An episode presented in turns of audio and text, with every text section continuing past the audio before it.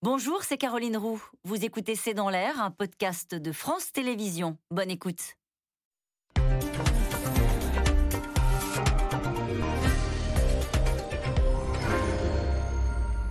Bonsoir à toutes et à tous. Nous attendons vos questions SMS, Internet et réseaux sociaux pour alimenter notre discussion. C'est le procès de l'horreur qui va s'ouvrir demain au Palais de justice de Paris. 3 heures et 3 minutes d'un attentat qui a fait 130 morts et plusieurs centaines de blessés le 13 novembre 2015. Un procès historique, inédit, le plus long de notre histoire. Neuf mois d'audience filmée. Dans cette salle, construite pour l'occasion, 1800 parties civiles, 300 avocats et 14 accusés présents. Les regards seront tournés en particulier vers Salah Abdeslam, le seul terroriste survivant du commando du 13 novembre. Les juges vont devoir établir minutieusement la responsabilité de chacun dans un procès déjà redouté par les services de renseignement. Le ministre de l'Intérieur a d'ailleurs aujourd'hui renforcé la sécurisation des sites sensibles pendant toute euh, la durée des audiences. 13 novembre, les terroristes, les juges, les victimes, c'est le titre de cette émission. Avec nous pour en parler ce soir, Christophe Barbier. Vous êtes éditorialiste politique. Mathieu Delahousse, vous êtes grand reporter à l'Obs. Je rappelle votre dernier livre, La Chambre des coupables, la justice face aux djihadistes français, aux éditions Fayard. Charlotte Pierret, vous êtes journaliste à France Inter. Vous êtes spécialiste des questions de justice, de terrorisme. Vous avez suivi l'an dernier le procès des, les procès des attentats de Charlie Hebdo ainsi que le procès Mera. Je rappelle que vous êtes co-auteur de Chronique d'un procès du terrorisme, l'affaire Mera, euh, aux éditions de La Martinière. Enfin, Evelyne Sirmarin, vous êtes euh, magistrate honoraire, membre de la Ligue des droits de l'homme. Bonsoir à tous les quatre. Merci de participer à ce C'est dans l'air en direct. Je commence avec vous, Christophe Barbier, euh, avec cette déclaration d'Éric Dupont-Moretti qui disait en fait, c'est la France entière qui va suivre ce procès. Bien sûr, les victimes, mais aussi, et les familles des victimes, mais aussi toute la France. Ah, bien sûr, je pense que toute la France est concernée à, deux titres. D'abord parce qu'il y a eu tellement de victimes qu'on a l'impression de chacun connaître dans notre entourage quelqu'un qui connaît quelqu'un qui connaît une victime ou un proche de victime. Une personne sur sept. Voilà. C'est un chiffre que nous avez donné en préparant l'émission. Une personne sur sept est touchée de près ou de loin par ces Donc cette blessure, elle est profonde et elle est générale dans la société. Cet attentat est arrivé au sommet d'une crise qui avait commencé avec les attentats à Charlie, qui est passé aussi après par l'attentat de Nice. Donc la meurtrissure, elle est collective, elle est nationale. Et le travail de deuil à faire, c'est celui des familles des victimes, c'est aussi celui de la nation. Puis il y a une deuxième raison, c'est que c'est un procès pour l'histoire. Il y a deux procès qui ressemblent à cela par leur dimension, créer un lieu spécial, la durée. C'est le procès Papon et le procès Barbie. Mhm. Mais on était là sur une histoire assez ancienne, plusieurs décennies. La France essayait de regarder une histoire, mais pour des victimes qui avaient disparu ou qui étaient très âgées. Là, c'est finalement presque rapide, six années, et nous allons donc affronter l'histoire alors que nous sommes encore dans l'actualité. Et nous savons que le terrorisme peut se réinviter dans l'actualité. Et ce qui s'est passé à Kaboul il y a quelques semaines a ravivé cette inquiétude. Donc c'est encore notre présent. On sait déjà que ça sera notre histoire, notre passé. On va devoir juger entre présent et passé. Mhm. C'est le procès euh, des terroristes, de ces terroristes-là, ou c'est le procès du terrorisme? C'est évidemment tout ça un peu à la fois. Ouais. Le, le, procès qui arrive maintenant, c'est le moment de l'assemblage en quelque sorte. Euh, on a l'assemblage de la grande douleur euh, extérieure que tout le monde a ressenti, mais en premier lieu, tous ceux qui ont été euh, touchés dans leur chair. Il y, a, trois cercles de victimes. Hein. Il y a les, endeuillés, ceux qui ont des proches qui sont tombés au Bataclan, aux terrasses ou à, Saint-Denis. Et puis, il y a ceux qui sont blessés, ceux qui ont reçu des balles de Kalachnikov dans le bras. Mais il y a aussi, et c'est une catégorie qui a beaucoup augmenté ces derniers temps, les impliqués, les gens qui étaient témoins, qui pensaient être loin, mais qui se sont rendus compte qu'ils étaient très près parce que le syndrome post-traumatique leur tombait sur la tête le lendemain quand ils se réveillaient, ou des mois ensuite. Et l'assemblage de ces victimes qui viennent avec une forte attente de justice se retrouve avec des magistrats qui, en toute obscurité, en toute discrétion, ont travaillé pendant des mois pour ce dossier qui est considérable, mais qui va être intéressant de, de voir parce qu'il y a un dossier judiciaire, il y a un dossier de coopération internationale, il y a un dossier euh, scientifique. Et euh, au fond, au fond, euh, on, va se rendre compte qu'on répond euh, à la justice, euh, on répond au terrorisme par la justice et que ce n'est pas un slogan. on a toujours, on a entendu Bernard Cazeneuve dire beaucoup ça en disant c'est la démocratie qui va répondre à la barbarie. Mais là, on va s'en rendre compte jour par jour. C'est-à-dire la démocratie, elle a travaillé et on va bien voir que on n'est pas en guerre. On est en justice. On va essayer de la faire, la justice. Mais c'est l'assemblage de tout ça. Donc c'est le procès. C'est une façon de dire c'est la démocratie qui gagne à la fin. On va essayer de la faire On gagner. va essayer de la faire gagner. Mais c'est le procès des terroristes, et c'est bien là-dessus. Ouais.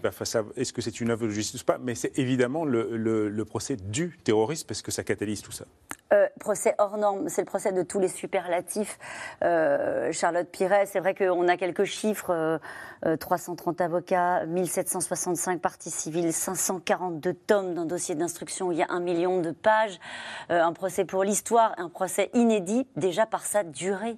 Oui, c'est neuf mois hein, d'audience, euh, en tout cas à ce stade, parce qu'il n'est pas exclu qu'elle puisse être encore allongée. Le verdict est prévu euh, pour le 25 mai 2022, donc c'est bien loin. Et en même temps, s'il y a une quelque chose de rassurant dans le fait que ça va durer autant de temps. Ça veut dire qu'on va prendre le temps. On va prendre le temps déjà de la parole euh, pour les victimes qui souhaitent s'exprimer à la barre, puisque ça va être dans les premiers temps du procès, au mois de septembre-octobre. Euh, cinq semaines sont dévolues à ça. Euh, les familles endeuillées, les survivants traumatisés, les survivants blessés vont pouvoir déposer leur douleur, leur émotion là, à cette barre-là. Et ensuite, une fois passé ce temps-là de l'émotion, on va creuser véritablement et on va se pencher sur chacun des cas des 20 accusés, 14 présents à l'audience.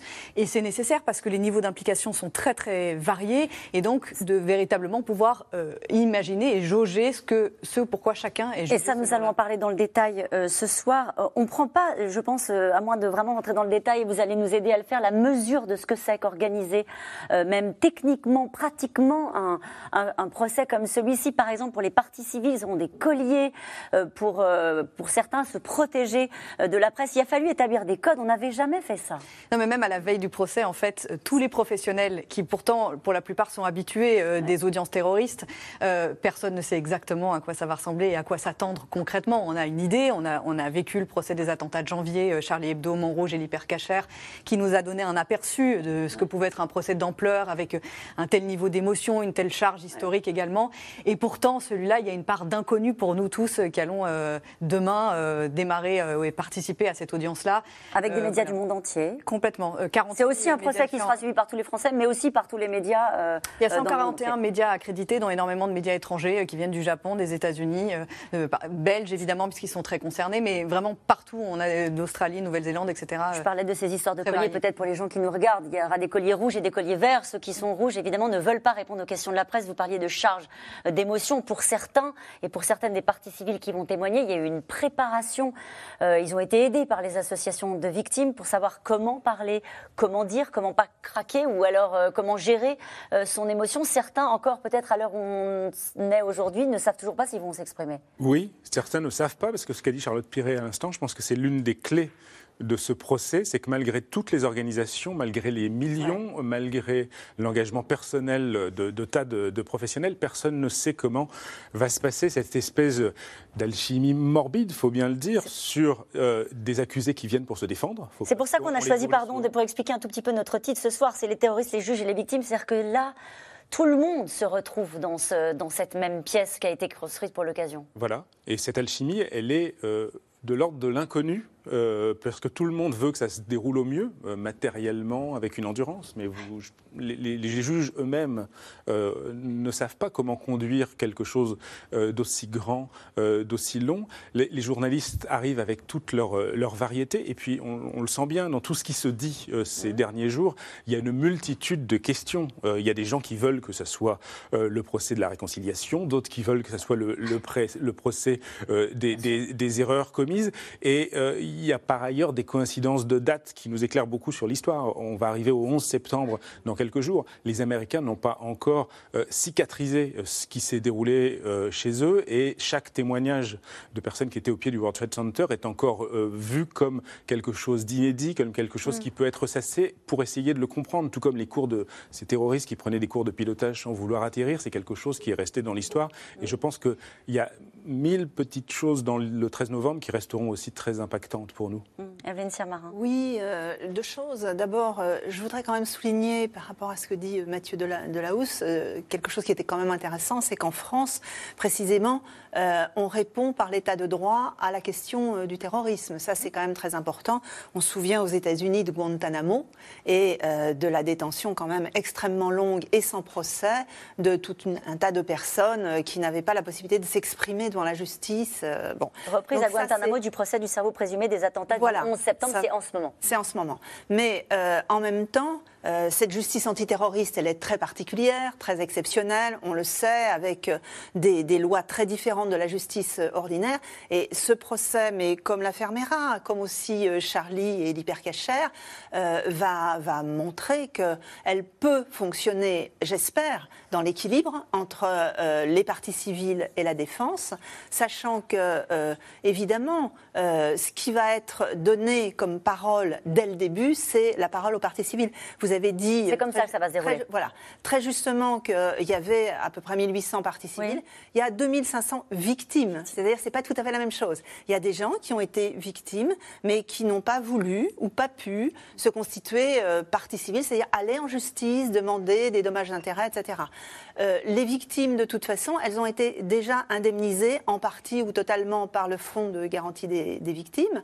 Mais euh, maintenant, le procès, ça va être euh, essentiellement l'équilibre à respecter. C'est ça qui est très dur. Ça va être ça le souci des juges? Je pense qu'il y a un vrai souci, effectivement, de maintenir l'équilibre entre les parties civiles, parce que on voit bien que c'est ça qui intéresse énormément la presse, l'opinion publique, et c'est bien normal. C'est tellement terrible. Bon, mhm. euh, c'est un massacre. mais aussi euh, faire comprendre et ça, c'est très difficile. difficile. Je vois où vous voulez en venir.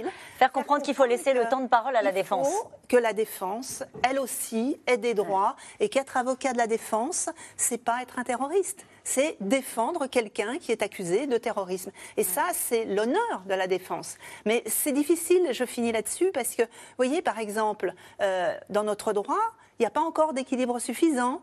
Euh, l'indemnité d'aide juridictionnelle, parce que c'est important d'être payé quand on est avocat, on n'est pas bénévole, mhm. eh bien, l'avocat euh, d'une partie civile ne va pas toucher la même somme au titre de l'aide juridictionnelle si, par exemple, une partie civile a trois avocats, les trois seront indemnisés euh, par une indemnité.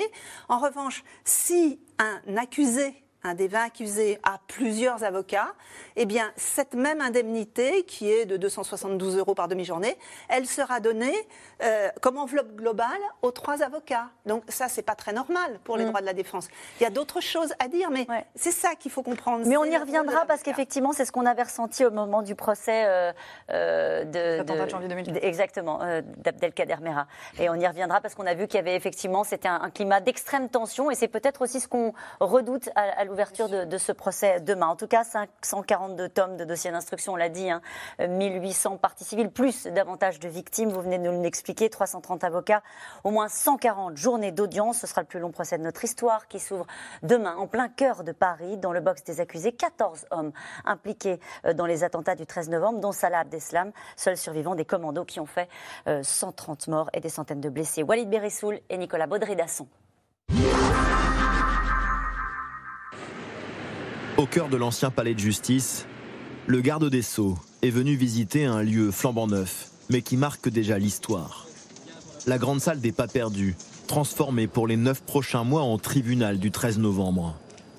Ici seront examinées près d'un million de pages de dossiers judiciaires, 1800 parties civiles entendues, 330 avocats inscrits. C'est le procès de tous les records, un procès comme la France n'en a jamais connu jusqu'à présent. Le monde entier va regarder ce procès et c'est aussi l'occasion pour notre justice de réaffirmer qu'elle fonctionne avec un certain nombre de règles intangibles qui distinguent la civilisation de la barbarie. La barbarie et la sidération, le 13 novembre 2015. D'abord un kamikaze au Stade de France, puis l'horreur en plein Paris. Les terrasses, le Bataclan. Des attaques coordonnées qui font 130 victimes. La France subit ce soir-là le pire attentat terroriste de toute son histoire. Le chef de l'État sur place désigne déjà l'ennemi, l'État islamique. Nous voulions être là, parmi euh, tous ceux qui euh, ont vu euh, ces choses atroces, pour dire que nous allons mener le combat, qu'il sera impitoyable.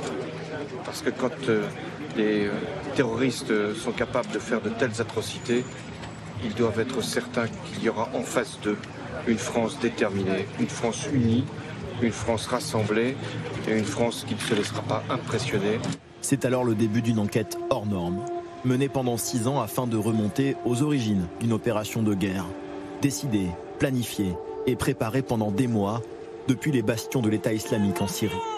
Les enquêteurs ont pu reconstituer l'organigramme tentaculaire des attentats.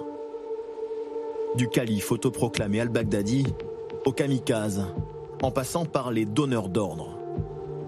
Certains, présumés morts, seront jugés par contumace, mais d'autres seront bien présents sur le banc des accusés.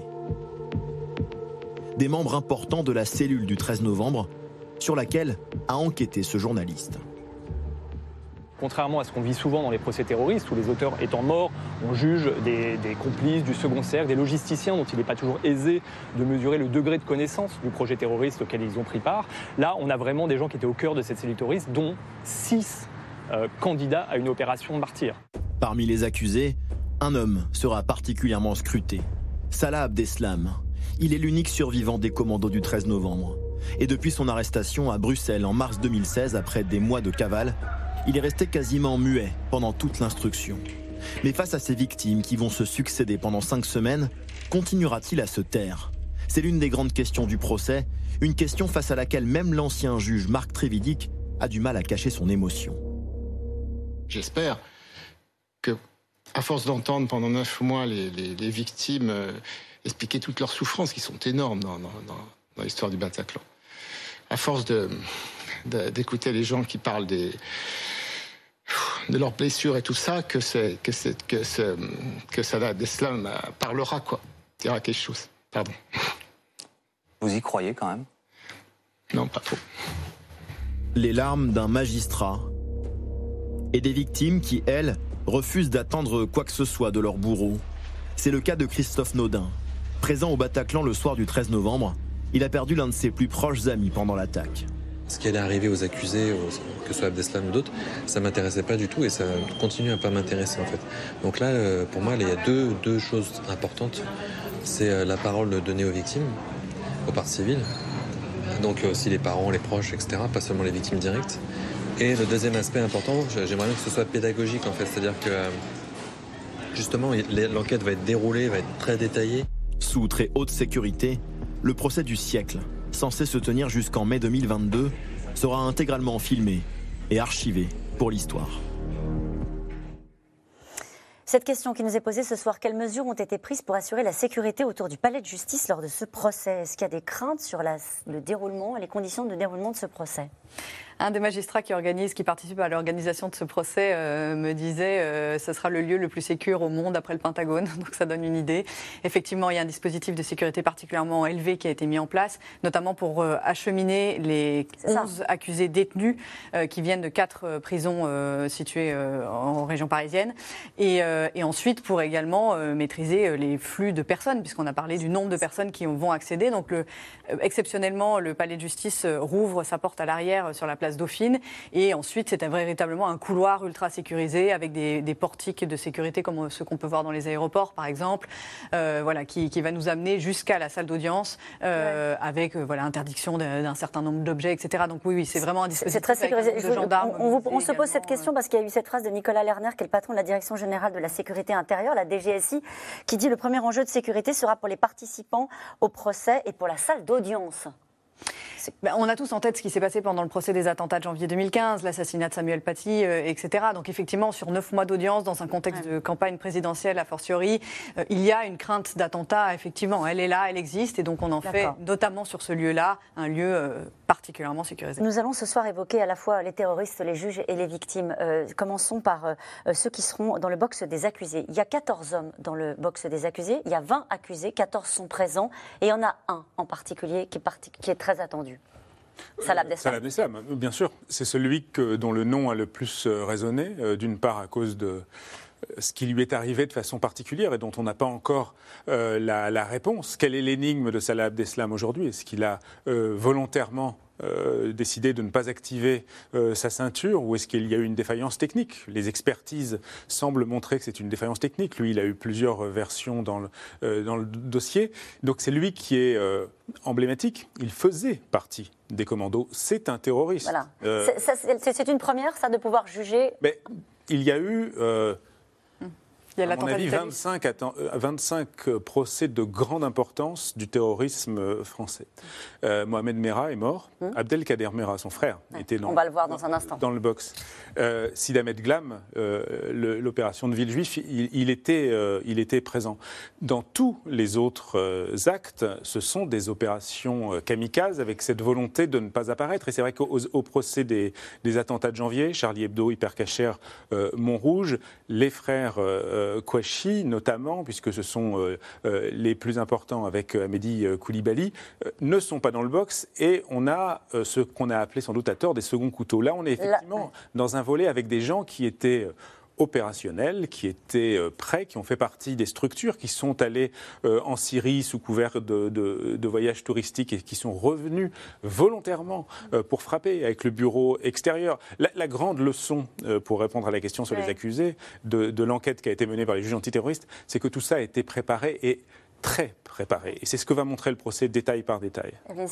Oui, euh, je sais qu'on parlera tout à l'heure euh, de la comparaison peut-être avec l'affaire Oui. euh, Mera, mais euh, ce que je voulais remarquer, c'est euh, évidemment l'attitude de- du juge Marc Trévidic. Je trouve ça extrêmement émouvant parce que... euh, On a vu souvent, très ému dans les voilà, images à l'instant. On, on pense que les juges sont purement des professionnels. D'ailleurs, les journalistes, à mon avis, c'est pareil.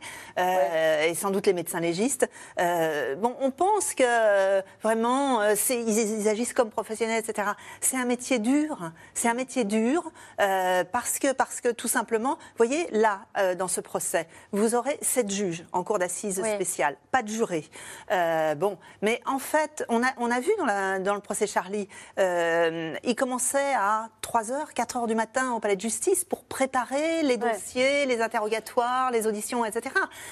Et puis, on finit extrêmement tard le soir. Alors là, c'est décalé, ça, ça commencera à 12h30, mais ils finiront de toute façon certainement. euh, Alors, c'est dur physiquement pour tenir la, Mais- la- la distance, mais c'est dur aussi en. humainement. Voilà, Et on voit toute l'humanité de Marc Trévidic, par Ouais. exemple. Là, il a été 15 ans hein, Ouais. au parquet, euh, enfin, s'occuper d'affaires terroristes et juge Et d'instruction. il est encore ému. C'était bien Et de s'arrêter sur cette ému, image. Il est président de la cour d'assises de, Versailles. C'est quelqu'un qui n'est pas complètement un petit garçon, quoi. Mais malgré tout, euh, c'est quand même. Et les avocats, c'est pareil. Les avocats, c'est pareil. Juste Même, euh, cette, même cette- phrase de Jean-François Ricard, qui est procureur national antiterroriste, il dit Je n'ai jamais vu un seul terroriste s'expliquer complètement devant une cour d'assises. Qu'est-ce qu'on attend? Est-ce qu'on attend quelque chose de ces 14 accusés qui seront euh, présents à ce procès? Alors en fait, il faut distinguer déjà euh, les accusés parce qu'effectivement, il, il y a parmi euh, ces euh, 20 hommes jugés et 14 présents des gens qui sont euh, très directement impliqués. On a parlé de Salah Abdeslam, il y a aussi Osama Krayem par exemple, Mohamed Abrini qui eux vont se retrouver à Bruxelles le 22 mars avec des charges explosives avant au dernier moment de se raviser. Donc c'est des personnes qui ont jusqu'à euh, la limite de l'attentat, si on peut le dire. Euh, il y en a d'autres qui sont là pour du soutien logistique. Par exemple, il y a, trois hommes qui sont jugés pour avoir rapatrié Salah Abdeslam a posteriori depuis euh, Paris jusqu'à Bruxelles. Donc ce sont quand même des niveaux d'implication qu'il faudra déterminer, évidemment, et qui sont très très différents. Certains sont tout à fait disposés, en tout cas volontaires, sur le fait de s'expliquer. Et on le voit très souvent dans les, dans les procès. Le procès des attentats de janvier 2015, pour le reciter, les accusés se sont longuement expliqués quand ils ont eu la parole et se sont défendus ou non, ou ont reconnu certains faits. Mais beaucoup jouent le jeu, finalement, de, de nos, nos- nos procès. Et c'est aussi une réalité. D'autres C'est pas le le cas pas. de Salah Abdeslam. Ça n'a pas été le cas de Salah Abdeslam jusqu'à présent. Effectivement, il a refusé, hormis euh, des réponses aux interrogatoires devant les enquêteurs belges, il a refusé de s'exprimer devant les juges d'instruction français. Il semblerait qu'il y ait un travail qui ait été euh, engagé avec son avocate, Olivia Ronen, qui est son avocate qu'il a lui-même désignée, qui le suit depuis plusieurs mois. On verra maintenant à partir Un de demain travail et pendant pour mois. éventuellement le faire parler?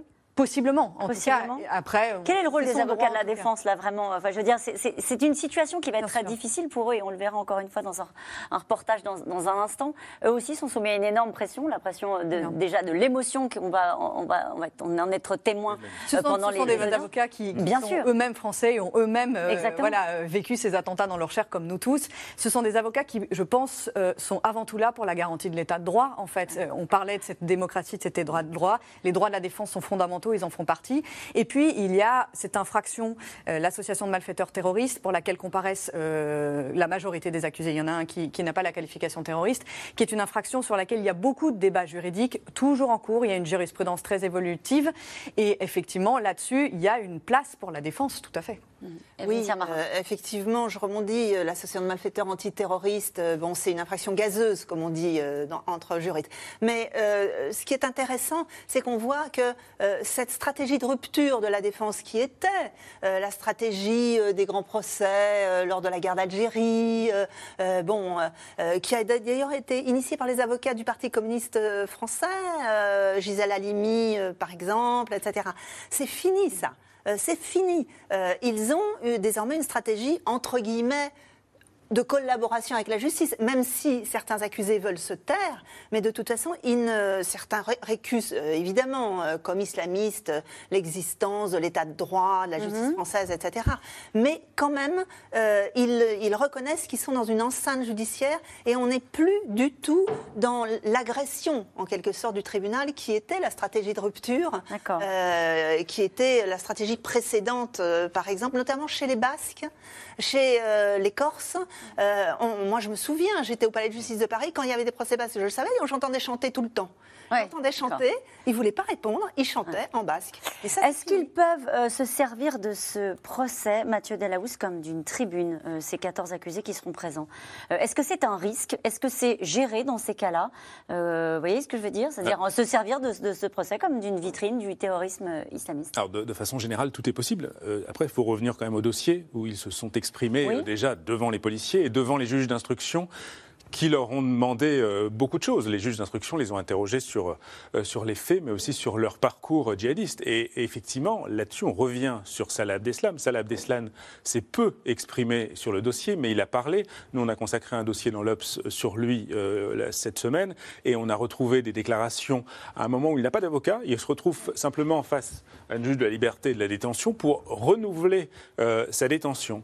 Et on peut dire qu'il ne dit rien. Il ne dit rien sur Ouais. le fond. Il ne s'explique pas sur son rôle, il ne s'explique pas sur la géopolitique de la Syrie. Ce n'est pas son rôle. Euh, euh, ce n'est pas son niveau non plus euh, forcément intellectuel. Mais il est dans le défi total par rapport aux magistrats qui ce jour-là euh, sont face à lui. Il traite le procureur de lâche puisque le, le procureur est venu réclamer son maintien euh, en, en détention.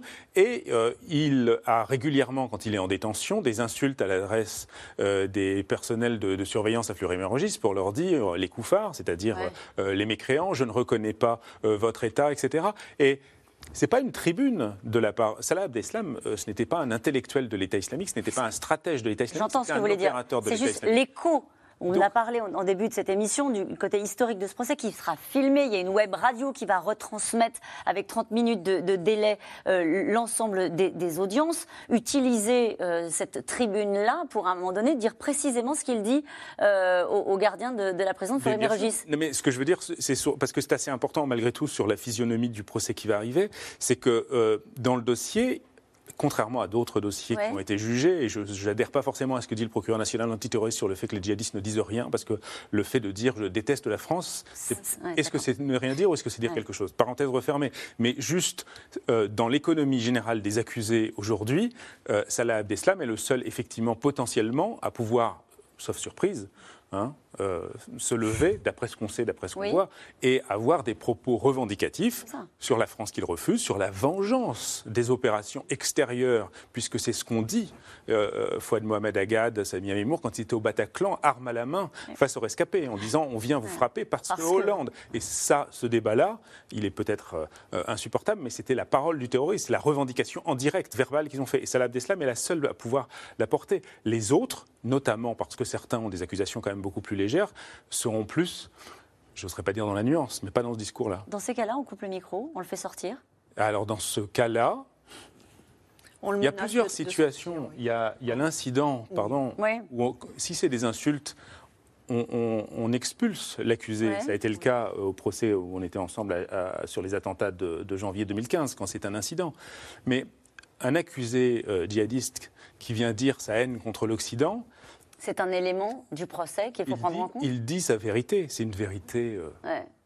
Oui, bien sûr. Oui, oui, si, c'est sa vérité, comme vous avez pris toutes les précautions pour euh, le dire à Mathieu il Delahousse. faudra le dire face Il a- aux victimes. il- voilà, c'est ça. C'est peut-être pas la même chose pour lui Ou est-ce qu'au contraire. euh, Je ne sais pas, Ouais, mais je pense que ça pas. fera partie de l'intensité et de la difficulté des choses. ouais, et, ça- et- et là, pour le coup, on se met naturellement à la place des, des parties civiles et, et des victimes et des familles des victimes. Il y a des figures politiques, euh, Christophe Barbier, qui vont être appelées euh, à la barre, à témoigner. euh, naturellement, on l'a vu tout à l'heure, François Hollande, Bernard Cazeneuve, euh, le procureur euh, François Molins, Patrick Calvar. Euh, ça va être aussi un moment important pour, euh, pour ces personnalités politiques-là. Oui, ça sera un moment Et qu'est-ce qu'on en attend? pour, pour, ces personnalités qui vont témoigner aussi de comment elles ont vécu de l'intérieur en étant au sommet du pouvoir, cette période terrible autour des, des attentats. Ça peut aussi avoir deux, deux ondes de choc un peu dangereuses. D'abord, à un moment dans ce procès, il y aura peut-être un moment où on essaiera, certains essaieront de faire le procès de la lutte antiterroriste. Est-ce que, après Charlie Hebdo, ce pouvoir politique, euh, Hollande, Valls, Cazeneuve ont pris les bonnes décisions ou pas? Est-ce que le filet a été assez resserré? Est-ce qu'il n'y a pas eu des défaillances? Est-ce qu'on n'aurait pas pu empêcher ce commando de passer à l'acte? Avec en plus, dans la nuit des faits, est-ce que l'intervention au Bataclan n'aurait pas pu être déclenchée de manière plus précoce? Cette polémique-là, qui a eu lieu, elle aura de nouveau lieu un moment dans le procès, et les politiques qui donnaient les ordres, ou qui de toute façon en assumaient la responsabilité, devront le dire. Ensuite, rappelez-vous, quelques jours après les attentats, il y a eu une réunion du Parlement en congrès. François Hollande a fait un grand discours, il a annoncé des réformes, dont la réforme de la déchéance de nationalité, qui a mis le feu à son camp politique, qui a amené quelques mois après à la démission de la garde des Christiane Taubira, et finalement, cette disposition n'est jamais passée dans la Constitution, dans, dans, le droit. Donc, il y a eu cette crise politique. Par ailleurs, comme c'était rappelé tout à l'heure, ce procès va surplomber la campagne présidentielle. Qu'est-ce qui se passera il se termine en mai. Il se termine en mai. Il se termine après l'élection et après l'investiture du nouveau président ou la réinvestiture de, de Macron.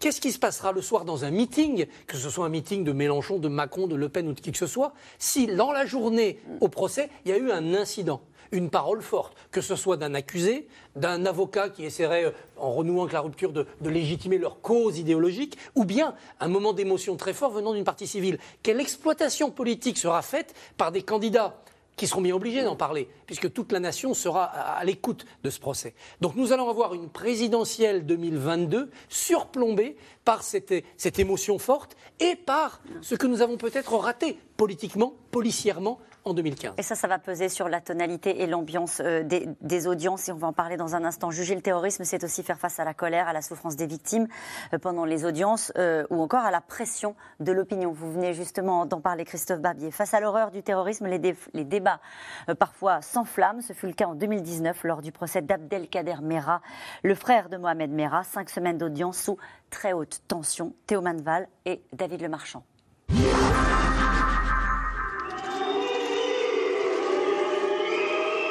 La scène résume à elle seule le climat des cinq semaines d'audience qui viennent de s'achever. 2 novembre 2017, Éric Dupont-Moretti hué à l'annonce du verdict.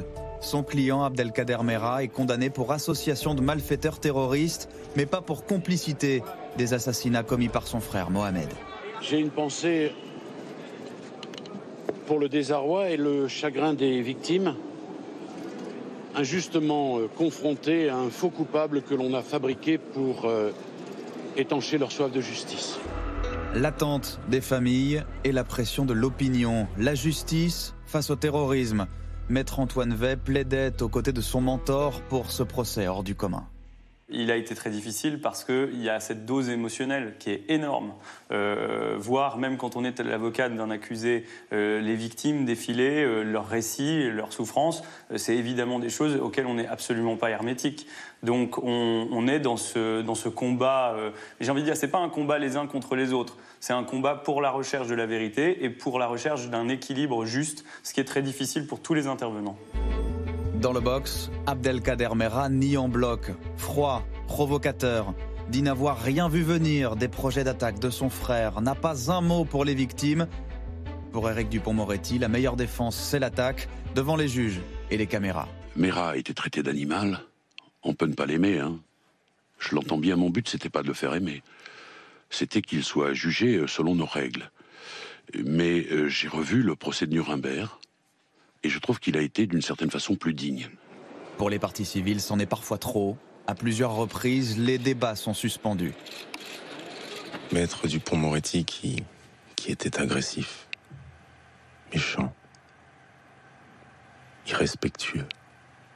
Il nous a parlé comme comme des assassins. L'assassin, jamais les familles ne pourront s'y confronter. L'ombre de Mohamed Merah est partout à l'audience, partout sauf dans le box des accusés. C'était une stratégie euh, volontaire de la défense euh, d'Abdelkader Merah. euh, que de dire on, on- on parle de quelqu'un qui n'est plus là pour être jugé. En quelque sorte, on avait eu un renversement des rôles. Ceux qui ont perdu des proches découvriront tout de même des choses au fil des interrogatoires et des 5000 procès-verbaux. Jamais les images des tueries ne seront diffusées devant la cour, mais pour Samuel Sandler, qui a perdu son fils et ses deux petits-enfants à l'école juive Ozara Torah, la scène d'horreur s'est précisée. J'ai appris des choses, c'est dur, épouvantable, dans les témoins, des mots, exécution. Il est obligé que l'assassin obé- obéissait à des ordres. Et la durée effroyable, 21 secondes. Ça, ça c'était nouveau. Ça m'a marqué, profondément marqué. C'est lors du procès en appel, deux ans plus tard, que ces familles obtiendront vraiment ce qu'elles attendaient. Abdelkader Mera condamné à 30 ans de réclusion pour complicité des assassinats terroristes. On n'a rien gagné. On n'a pas gagné nos, nos frères, nos sœurs qu'on a perdus. On a gagné une victoire contre les terroristes. Les explications, on n'en a pas eu du tout de la part de- d'Abdelkader Mera. On n'a eu aucune explication. Pour que les explications soient fournies et que des actes euh, qui leur sont reprochés soient explicités, il faut du courage. Or, ces, ces personnes sont, euh, je dirais, euh, des lâches. Je crois que je ne suis pas du tout d'accord avec le terme de monstruosité, mais ce sont des lâches. Deux procès qui n'ont donc pas tout expliqué, mais permis peut-être un peu d'apaiser. Juste Mathieu Delahousse, pour faire suite à ce, à ce reportage, est-ce que les familles des victimes risquent de se retrouver dans cette même situation, c'est-à-dire de découvrir euh, des, des images, des choses qu'elles ne savaient pas, qu'elles n'ont jamais vues, auxquelles elles n'ont jamais eu accès? Alors, il y aura des précautions qui seront prises, euh, notamment sur les images. Euh, au procès des attentats de janvier 2015, Charlie Hebdo, Hypercacher et Montrouge, euh, il y a eu cette scène euh, épouvantable pour tous ceux qui étaient dans, dans la salle, mais principalement pour, euh, euh, pour les parties civiles. Ça a été de se retrouver face à un écran géant comme celui qui est derrière vous, avec euh, soudain euh, la scène de crime. Et cette image est restée euh, 18 à 26 minutes. Chacun a pu la détailler, l'imprimer, la comprendre Mm. et en être traumatisé. Ce genre de scène ne va pas se produire au 13 novembre, mais on est beaucoup euh, à dire qu'on pense tout savoir sur le 13 novembre et qu'en fait on ne sait rien. C'est-à-dire qu'on on, on va arriver avec des gens qui vont assembler leur, euh, leurs histoires, raconter des, des petits détails et, euh, et pour les rescapés qui effectivement parlent beaucoup, mais pour la famille des, des endeuillés, il y a cette, cette découverte d'instants euh, particuliers sur le moment des fusillades. Et puis je pense qu'on va apprendre beaucoup euh, par les accusés euh, pour le coup et par les enquêteurs qui viendront euh, déposer sur les petits euh, détails euh, des commandos, la façon dont ils ont pu rejoindre euh, la Syrie, la façon dont sous couvert de vacances touristiques en Turquie, la plupart d'entre eux sont allés s'entraîner depuis la Belgique en Syrie, sont ensuite revenus et, sont passés à l'action par ce fameux convoi de la mort. Je pense qu'on n'a pas terminé avec des images comme par exemple les images de, de- de stations-service où on, on voit Abrini et Salah Abdeslam en train d'attendre. Tous ces petits détails reconstituent euh, la grande histoire nationale en quelque sorte. Pas Et on en a biais- besoin Et on en a besoin c'est le procès historique, encore une fois. Le, Je pense qu'on en a besoin, mais on en a besoin en sachant où on est. Juste, je voulais juste Oui. dire un mot là-dessus parce que j'y tiens, mais c'est pas très grave. Allez-y, allez-y. C'est que euh, je pense que on voit dans tout ce qui se dit aujourd'hui que les gens, l'opinion publique s'intéresse à la justice avec peut-être une forme de pédagogie qui n'a pas lieu d'habitude. Euh, Qu'est-ce qu'une Ouais. partie civile Qu'est-ce que l'accusation Qu'est-ce que... Euh, Il est bien aussi de savoir que la salle d'audience est une salle où on rend de la justice et qu'après les salles de meeting et les salles, les plateaux de télévision euh, font partie de la société aussi, mais c'est pas des salles de justice. Et je pense qu'il faut que chacun sache pourquoi il est là. On aura le droit de faire des polémiques sur euh, les migrants. C'est forcément Ouais. une question qui va arriver dans la campagne. Sur la menace terroriste, Il y a des terroristes qui sont arrivés Ouais. parmi le flot des migrants. Est-ce que c'est une question qu'on doit de façon euh, À qui façon vous adressez au fond ce message, les- Mathieu Delahousse À qui vous l'adressez? C'est-à-dire euh, aux Ah, médias?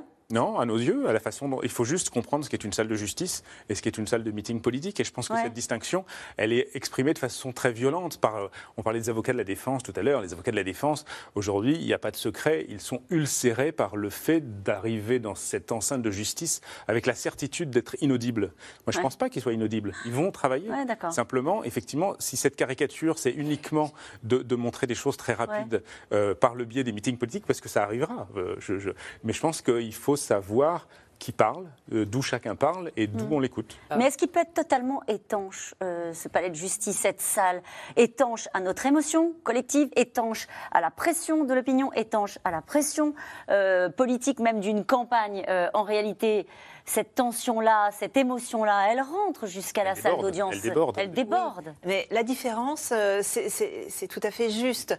Euh, c'est que, à la différence bah, de notre débat ce soir où on échange, Ouais. chacun parle, même heureusement se coupe pas la parole, mais bon, ça serait possible. Euh, là, euh, l'œuvre de justice, l'audience, c'est on donne la parole. Par exemple, là, on va donner la parole. Déjà, euh, les deux premiers jours, le président va demander qui se constitue partie civile, va vérifier. Il, il pourra y avoir d'autres personnes qui se constitueront partie civile. Ensuite, ils vont faire, il va faire un résumé du dossier. Euh, et puis ensuite, euh, ce seront les parties civiles qui vont expliquer ce qu'elles ont vécu ou ce qu'elles ont ressenti, etc. Après, les ce sera les enquêteurs. Et après, on donnera la parole aux accusés pour parler de leur personnalité, pas, pas des faits. D'accord. Et ensuite, à partir de janvier, on aura, alors il y aura des témoignages, etc. Et à partir de janvier, là, les accusés seront interrogés sur les faits. Donc, vous voyez, c'est très très différent de, par exemple, ce qu'on fait ce soir. C'est-à-dire que c'est les uns après les autres. Chacun a la parole à son tour. Et c'est ça, en fait, la grande différence des audiences. Et quand on a vécu ça, ben, on l'oublie jamais. C'est un merveilleux métier parce que c'est ce qu'on appelle le contradictoire. C'est-à-dire, on laisse les gens parler. Deuxième chose, simplement, c'est très différent quand même hein, de, du supermarché cachère et de Charlie Hebdo et de Montrouge, parce que euh, là, enfin, et surtout de l'affaire euh, Mera, parce que Mera, on n'avait pas euh, les commanditaires, euh, les exécutants, euh, euh, etc. Euh, les, les- les gens qui ont amené les armes, les explosifs, etc. On n'avait pas tout ça dans l'affaire Mera. C'était euh, trois personnes, finalement, essentiellement. Euh, là, on a le réseau. Et c'est pas du tout la même chose, y compris pour euh, la- le déroulement du procès, c'est-à-dire on voit bien l'organisation, même si il se passera d'autres. Justement, il y a cette question qui fait écho à ce que vous venez de nous exposer l'un et l'autre, Dominique, dans le Haut-Rhin, qui dit peut-on vraiment offrir un procès équitable à un terroriste ou à ses complices qui ont causé la mort sans état d'âme? C'est toute la différence entre l'état de droit, effectivement, et ce qui n'est pas euh, l'état de droit. Oui, il faut un procès équitable. Euh, même les terroristes ont des droits. Et même, Charlotte Piret, est-ce qu'on peut rater un procès comme celui-ci? Il ne faut pas le rater. Je pense Est-ce que qu'on ça, peut le rater clair- et ce serait clairement, quoi? tout le monde l'a en tête. Euh, Qu'est-ce que vous redoutez euh, à la place qui est la vôtre d'ailleurs en tant qu'observatrice euh, euh, de, de- de ce procès-là et, experte de la question euh, J'ai pas tellement de crainte pour être très honnête. Je pense qu'il a été extrêmement bien organisé, qu'on a tiré les leçons de ce qu'a pu être les difficultés du procès des attentats de janvier 2015. Euh, Mathieu Delahousse, par exemple, parlait de ce moment de la projection des images qui nous a véritablement tous sidérés. On sait aujourd'hui que ceci va être amené de manière un peu plus euh, délicate, on va dire, en Ouais. tout cas, même s'il y aura certainement des temps euh, d'horreur hein, qui, vont, être livrés devant la, cour d'assises spécialement composée. Euh, je ne pense pas qu'on puisse véritablement le rater. Un des écueils de ce procès, c'est, euh, on l'a rapidement évoqué, mais c'est la, différence euh, numérique entre le nombre des parties civiles et la défense, qui fait que inévitablement 300 avocats de partie civile, 30 en défense, ça prend beaucoup de temps et de place, voilà. Et donc, notamment, a été évoquée l'idée d'inverser l'ordre des questions, de laisser le, le parquet poser des questions avant les parties civiles, pour essayer de rééquilibrer un petit peu tout ça et de, puisque on juge 20 personnes, et c'est ça l'objet du procès avant tout, malgré tout, même si c'est parfois difficile à entendre pour les parties civiles, mais la raison pour laquelle on est tous rassemblés, c'est pour estimer les responsabilités de ces 20 personnes-là. Et donc c'est elles qui sont au cœur du procès, et donc ce sont aussi leurs droits qui doivent être préservés. Il y a cet écueil qui existe. Malgré tout, moi, en tout cas, à titre personnel, j'ai pas de crainte majeure. Et quelles sont vos attentes? On disait tout à l'heure, on n'a pas tous les mêmes attentes. Euh, il y a des attentes que les zones d'ombre soient levées, que euh, Salah Abdeslam euh, s'exprime, euh, que la parole des victimes puisse être entendue. Quelles sont les Il y a attentes? quelque chose qui existe dans les cours d'assises, c'est que c'est que c'est l'imprévu et c'est c'est un changement d'une journée sur l'autre. Il y a des moments incroyables d'une humanité incroyable devant les cours d'assises. Il y a des moments qui sont beaucoup moins intéressants sur des témoins qui pouvaient être être très attendu. C'est aussi, alors avec tous les guillemets, mais c'est aussi la magie d'une cour d'assises. Et c'est aussi ça qui fait que la, cette oralité-là, ce droit-là, euh, il, a quelque chose d'assez incroyable quand on est professionnel et qu'on approche de ces moments-là. C'est véritablement très intense. Donc euh, voilà, il va y avoir neuf mois, il va y avoir des temps très très différents entre le moment où ce seront, euh, on l'a évoqué, les parties civiles qui vont venir raconter leur 13 novembre, et puis le moment où on va se pencher sur la manière dont les, différents membres des commandos ont pu arriver en Europe, comment ils ont échappé, comment, au bénéfice de faux papiers d'identité, etc., ils sont passés sous les radars. il y a encore des, zones d'ombre qui sont. Il reste quelques zones d'ombre. Après, le, dossier d'instruction est quand même extrêmement, extrêmement complet. C'est un travail colossal qu'ont fourni les, six juges d'instruction antiterroristes qui se sont penchés là-dessus. oui, il reste des zones d'ombre, celle sur Salah Abdeslam notamment, celle sur savoir si Mohamed Abrini, par exemple, qui va se retrouver dans les attentats de Bruxelles, devait faire partie des commandos ou pas. Il y a des éléments comme ça, mais les pièces du puzzle, on les a quasiment toutes aujourd'hui, malgré tout. On se rassure collectivement, Christophe Barbier, en se disant, euh, au final, au bout du compte, c'est la justice qui gagne à la fin, c'est la démocratie qui gagne à la fin. Et puis après, on se dit, tiens, qu'est-ce qu'ils pensent de tout ça, les terroristes? Alors, il y en a, je ne sais pas si l'un d'entre vous peut répondre à cela, mais lorsque les grandes démocraties, à un moment donné, organisent des procès en disant, au bout du compte, vous serez jugés avec nos codes à nous et nos règles à nous. Le but de ces terroristes, c'est de faire tomber tout ce qui représente notre civilisation. Euh, la musique, d'où le Bataclan, hum. mais aussi l'état de droit. Donc, arriver à tenir un procès dans notre état de droit en respectant notre civilisation et en jugeant leurs camarades, c'est remporter une victoire. Alors ce n'est pas une victoire militaire, mais c'est une victoire symbolique et idéologique très très importante. Et ça, c'est un premier point. Le deuxième point, c'est que la société française s'interroge en permanence sur le niveau de risque. On a l'impression, depuis euh, la chute de l'État islamique, de Daesh comme puissance organisée, que finalement des attentats avec un, tel dispositif, une telle projection de force, mm. ça n'est plus possible. Et que désormais le risque terroriste, c'est le surgissement d'un inconnu qui prend un couteau, un hachoir, sa voiture, une bombe de gaz et qui fait des dégâts, certes terribles, mais plus limités. Est-ce qu'on a raison de penser cela? Est-ce qu'à la lueur des derniers événements géopolitiques, les talibans à Kaboul, on ne va pas repartir dans un cycle où de la projection d'attentats organisés, 11 septembre, 13 novembre, redevient un risque possible? Et je pense que ce genre de procès peut remettre une société en alerte sur ce point. Vous qui avez écrit, euh, Mathieu Delahaut, je le rappelle, La Chambre des coupables, la justice face aux, djihadistes français, euh, est-ce qu'on sait le, comment est-ce que c'est perçu, ce genre de grand procès euh, du, terrorisme? Comment est-ce que c'est perçu dans, par les réseaux aux djihadistes, par ceux qui sont en prison? Et qui vont suivre, euh, je pense, euh, euh, ce procès-là. Ils vont le suivre. Ils vont le suivre. Il y a une anecdote qui est un peu complexe, mais qui, à mes yeux, illustre bien le fait que les, individus qui sont engagés dans cette radicalisation, dans ce djihadisme et dans cette détestation de l'Occident et de la France en particulier, posent une distance et nous disent bien à une seule façon qu'ils ne sont pas dans le même monde que nous. C'est que très souvent, dans ces audiences, les magistrats disaient aux jeunes djihadistes qui étaient là et qui avaient soit tenté de partir en Syrie, soit de commettre des attentats, euh, mais vous étiez où le 13 novembre? Le 13 novembre, il n'y a pas besoin de faire une photo, c'est le grand traumatisme national. Vous saviez où vous étiez le 13 novembre, tout le monde le sait. Euh, vous étiez où euh, pendant les attaques de Charlie Hebdo? Et eux prenaient un air pensif et ils disaient Oh là là, alors là, mais vraiment. Euh, je... Et c'était une façon de mettre de la distance, d'ignorer ça et surtout de considérer que ça n'avait aucune importance. Alors, Effectivement, le verdict, faut pas s'attendre à une espèce de magie, de réconciliation dans ce genre d'affaires. Ça arrive très très peu. Il y a même parfois un mépris. Les terroristes sont surveillés quand ils sont encore en détention après euh, leur condamnation, et parfois euh, sur euh, ces écoutes téléphoniques quand elles sont exploitées par les services de renseignement, il y a beaucoup d'ironie, il y a beaucoup de morgue et, il y a beaucoup, y compris de, de, de roublardise en disant ils nous ont voulu faire notre justice, ils ont voulu faire de la radicalisation. Mais si on s'arrête à ça, ça veut dire qu'on adhère à leur discours, on a tout perdu. Gérald Darmanin, en tout cas, vous parliez de la menace, hein, fait passer euh, le message au préfet et appelle la France à la vigilance maximale euh, durant le procès. Euh, la menace terroriste reste élevée en France, on le sait. Hein, depuis le 13 novembre, le pays a été frappé par des attentats à 17 reprises. 36 projets d'attentats ont été déjoués depuis 2017. Romain Besnénou, Juliette Vallon et David Lemarchand. Deux attaques dramatiques à Nice, l'assassinat de Samuel Paty, l'égorgement d'une policière à Rambouillet en avril dernier. Depuis la terrible nuit du 13 novembre 2015, les attentats n'ont jamais cessé en France. 17 au total, provoquant la mort de 124 personnes.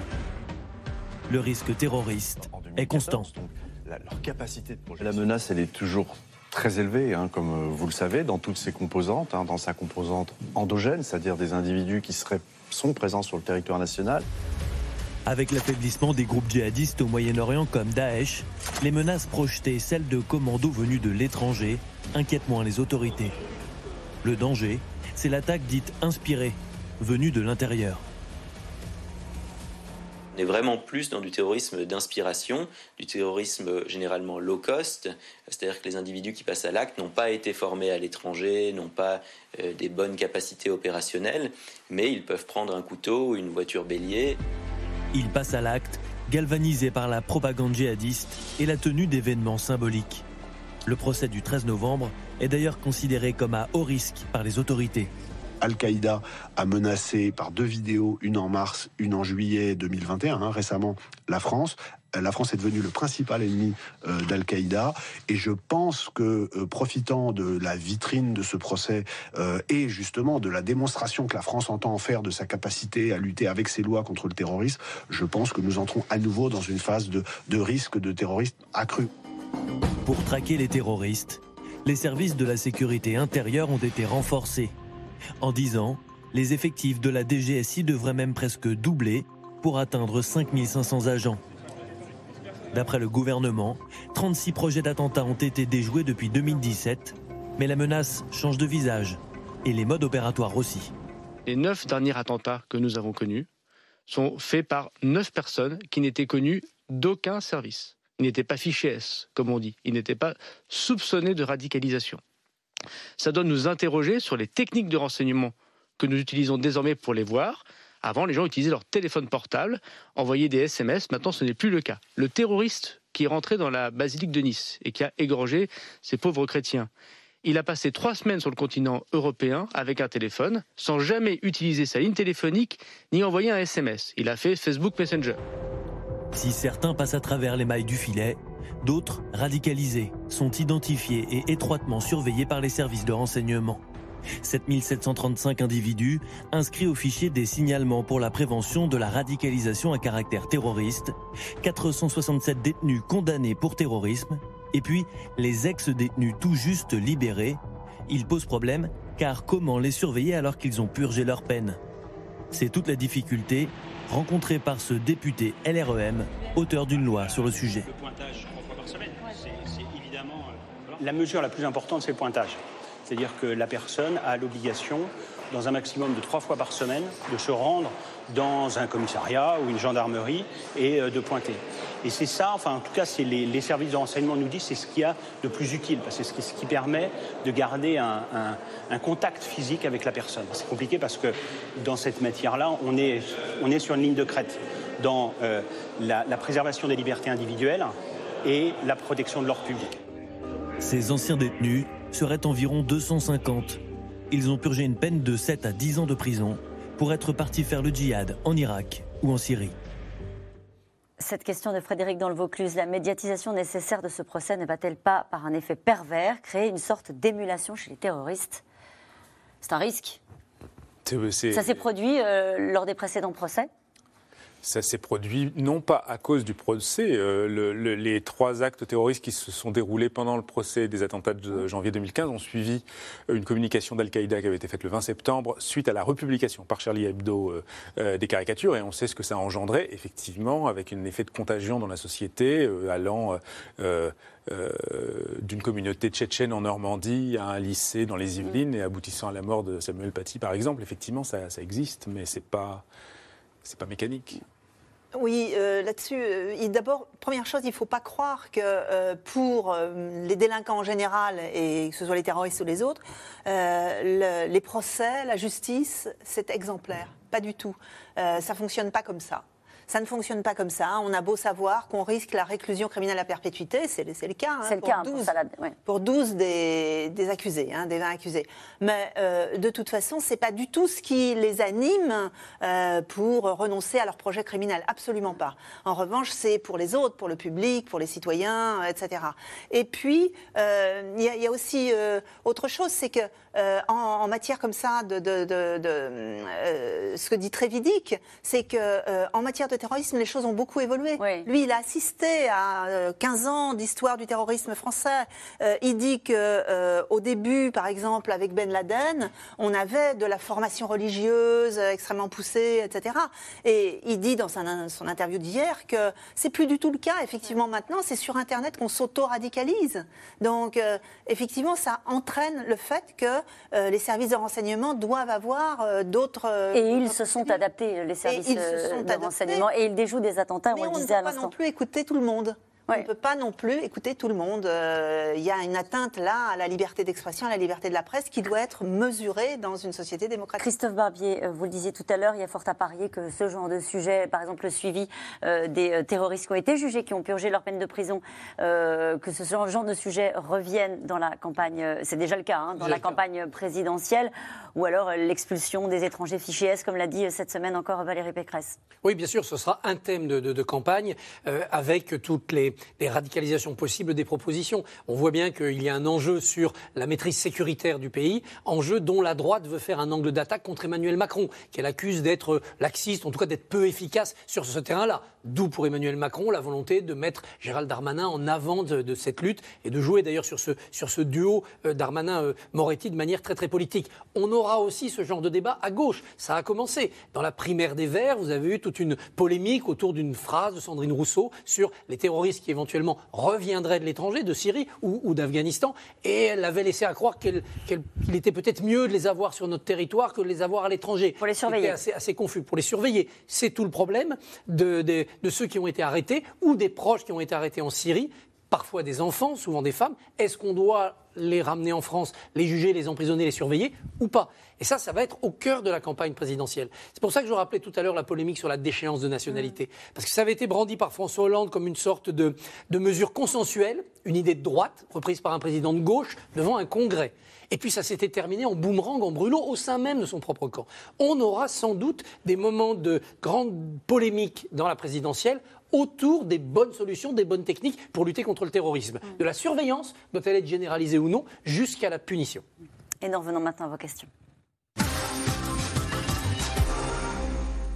Pourquoi le procès doit-il durer neuf mois?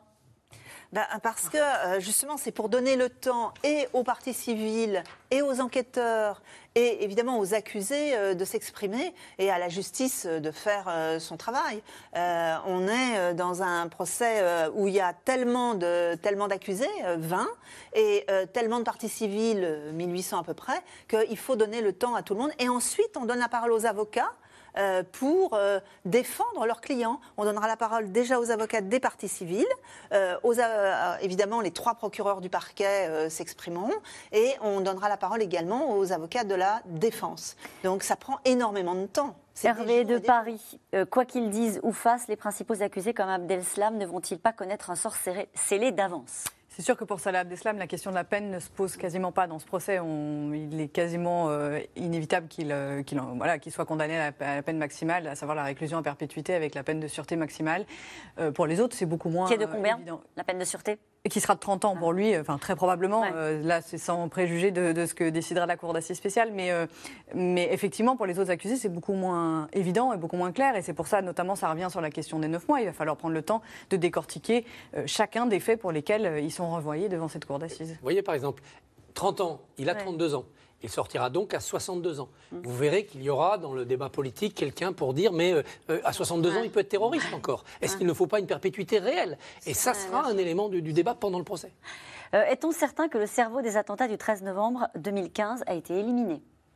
Alors c'est une vraie question parce que les cerveaux euh, des attentats du 13 novembre euh, ont été euh, localisés et euh, traités de façon militaire. Euh, la justice passe et passera sur euh, ceux qui ont pu être euh, attrapés. En revanche, les, cerveaux qui sont restés sur place, qui ont été localisés, ils ont été visés ou en tout cas victimes, si l'on peut dire, de frappes américaines déléguées par l'état-major français. Ceux-là, on est sûr qu'ils ont été éliminés. On n'a pas forcément, notamment, je pense aux frères Klein, qui sont, après avoir été aussi, eux, aussi, une histoire du djihadisme à la française passant par l'Ariège Liège, passant par l'Orne, on oublie euh, tout ça, mais qui étaient ensuite les voies des attentats. Euh, ils ont été dronés, euh, comme on le dit. Il n'y a pas euh, de preuves matérielles par euh, trace génétique, etc. Donc on n'a pas la preuve qu'ils puissent être morts. Donc l'action publique, c'est-à-dire la justice, continue à instruire con- euh, contre, Contre eux. eux. Mais on a la, la quasi-certitude qu'ils sont morts, oui. Depuis le début de l'émission, d'ailleurs, on dit euh, 20 accusés, 14 présents. Où sont les six autres? C'est justement cette question-là. En fait, cinq d'entre eux euh, sont présumés morts euh, sur le sol, en zone irako-syrienne. Euh, mais comme on n'en a pas la certitude On est euh, les formelle, on les juge. Et c'est la différence avec, par exemple, les membres des commandos qui sont intervenus euh, ce soir-là, donc euh, au Bataclan, euh, sur les terrasses et au Stade de France, qui, eux, euh, ont, euh, ont déclenché leur ceinture explosive pour la plupart, et dont on a les corps et donc la certitude qu'ils sont, qu'ils sont morts. Parce que ça a été, et ça peut toujours l'être d'ailleurs, une des stratégies euh, des djihadistes, notamment de l'État islamique, que de se faire passer pour morts, pour passer sur les radars finalement. Et donc c'est la raison pour laquelle on les juge en France. Euh, Que sait-on des juges, des procureurs, des jurés, des témoins et de leur protection?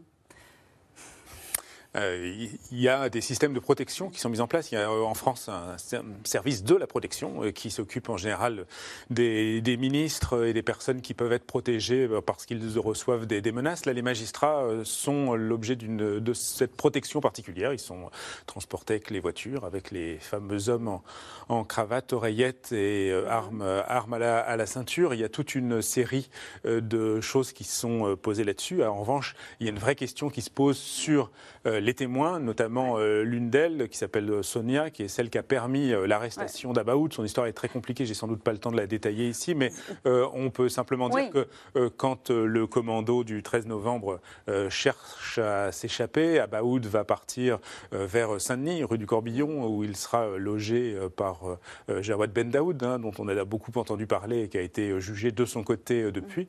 Euh, Entre-temps, il y a un signalement euh, qui est fait par une information qui arrive à la police par une femme euh, qui s'appelle euh, Sonia, qui va faire l'objet d'un euh, euh, d'un programme de protection euh, des témoins. Celle qui identifie Et- le basket orange Et euh, euh, alors euh, notamment, mais c'est vrai que c'est elle surtout qui va donner la localisation du fameux buisson euh, Ouais. à, à côté, en lisière de Paris, si l'on peut dire. Donc elle va témoigner? Euh, est- elle est citée va témoigner, elle est citée, elle est surtout en principe protégée aujourd'hui, mais c'est vrai que le, on voit bien que dans les limites des systèmes qui existent aujourd'hui, on parle toujours de la surveillance des terroristes, des sortants. Des, il y a des vrais soucis là-dessus, mais c'est vrai que sur les témoins, euh, aujourd'hui, quand on est euh, euh, dans un univers où on est susceptible de côtoyer des, des djihadistes ou de repérer des djihadistes, le fait d'être lanceur d'alerte doit être protégé. On voit bien que sur Sonia, on n'a pas forcément été euh, terriblement efficace. Que pourra faire l'avocate de Salah Abdeslam si celui-ci continue de refuser de s'exprimer? Bah, elle pourra, euh, par exemple, euh, essayer de poser des questions euh, aux autres accusés, à des parties civiles, etc. Elle a quand même un, un rôle de défense. Je voulais dire, par rapport aussi à, ce, à ce grand procès, à tout ce qui s'est passé donc en, en novembre 2015, qu'on a tiré, on a tiré des leçons quand même. On a créé le parquet national antiterroriste, d'ailleurs sur le modèle du parquet financier qui est tellement décrié. On a créé le juge des victimes du terrorisme. Il va y avoir une euh, journée nationale de commémoration. Enfin, il y a beaucoup. Et on a mis des moyens dans le renseignement. Et on a mis des moyens. 14 000 policiers sont chargés du renseignement sur les 250 000 policiers et gendarmes. Qui Donc, sont ces 1800 parties civiles et pourquoi sont-elles si nombreuses? Elles pourraient être plus nombreuses encore. Ce mais- sont euh, grosso modo sur les 1800, 1300 euh, personnes euh, traumatisées ou blessées physiquement par les balles des Kalachnikov ce soir-là. Et pour environ 500 d'entre elles, les, ce qu'on appelle les ayants droit, c'est-à-dire les proches des 130 personnes qui ont été tuées. Et vous avez très bien expliqué en début d'émission, je renvoie au début d'émission, je rappelle, vous pouvez retrouver C'est dans l'air quand vous voulez en podcast, parce qu'au début de l'émission, Mathieu Delahousse faisait référence à ces gens qui se sont sentis victimes après, qui ont été témoins parfois de ce qui s'est passé sur les terrasses de Paris dans le 10e et le 11e, qui se sont portés civils euh, parce qu'ils se sont rendus compte qu'ils étaient au fond eux aussi victimes collatérales de ces attentats. Et ce sont elles qui racontent d'une certaine façon le, la sidération qui s'est emparée de, de, de nous tous. On est plusieurs journalistes Ouais. à avoir rencontré les victimes. Euh, plusieurs étaient au Bataclan, sont- se sont fait viser par des Kalachnikovs et sont rentrés chez elles en taxi parce qu'il fallait fuir. Et ces gens-là, au bout de 4 jours, 5 jours, 6 jours, on parlait à leurs proches et on dit Mais tu as été visé à la Ouais. Kalachnikov, tu n'as pas porté plainte. Imagine, tu serais visé par un fusil dans un village, tu Tu- portes plainte. Et du coup, ces gens ne se sentaient pas victimes aussi pour un autre phénomène, c'est qu'il y a cette culpabilité du survivant qui est terrifiante chez tous ces gens-là, et eux ont pu rentrer chez elles. C'est pas été le cas de beaucoup d'autres. Dernière question, euh, pourquoi ne pas diffuser ce procès en direct Mathieu Delahousse parce que le chantier de la justice en direct euh, euh, serait encore très euh, compliqué. Éric Dupond-Moretti a lancé un programme d'expérimentation qui est déjà pas évident. On, on, parlait tout à l'heure des deux salles, des deux ambiances que peut avoir la France entre la justice et la politique. Avoir ce procès en direct sera à mon avis plus dévastateur que pédagogique. Merci à vous tous. C'est la fin de cette émission qui sera rediffusée ce soir. Je vous rappelle donc que vous pouvez retrouver C'est dans l'air quand vous le souhaitez en podcast ou en replay. Et c'est gratuit et c'est sur toutes les plateformes. Tout de suite, c'est à vous. Belle soirée.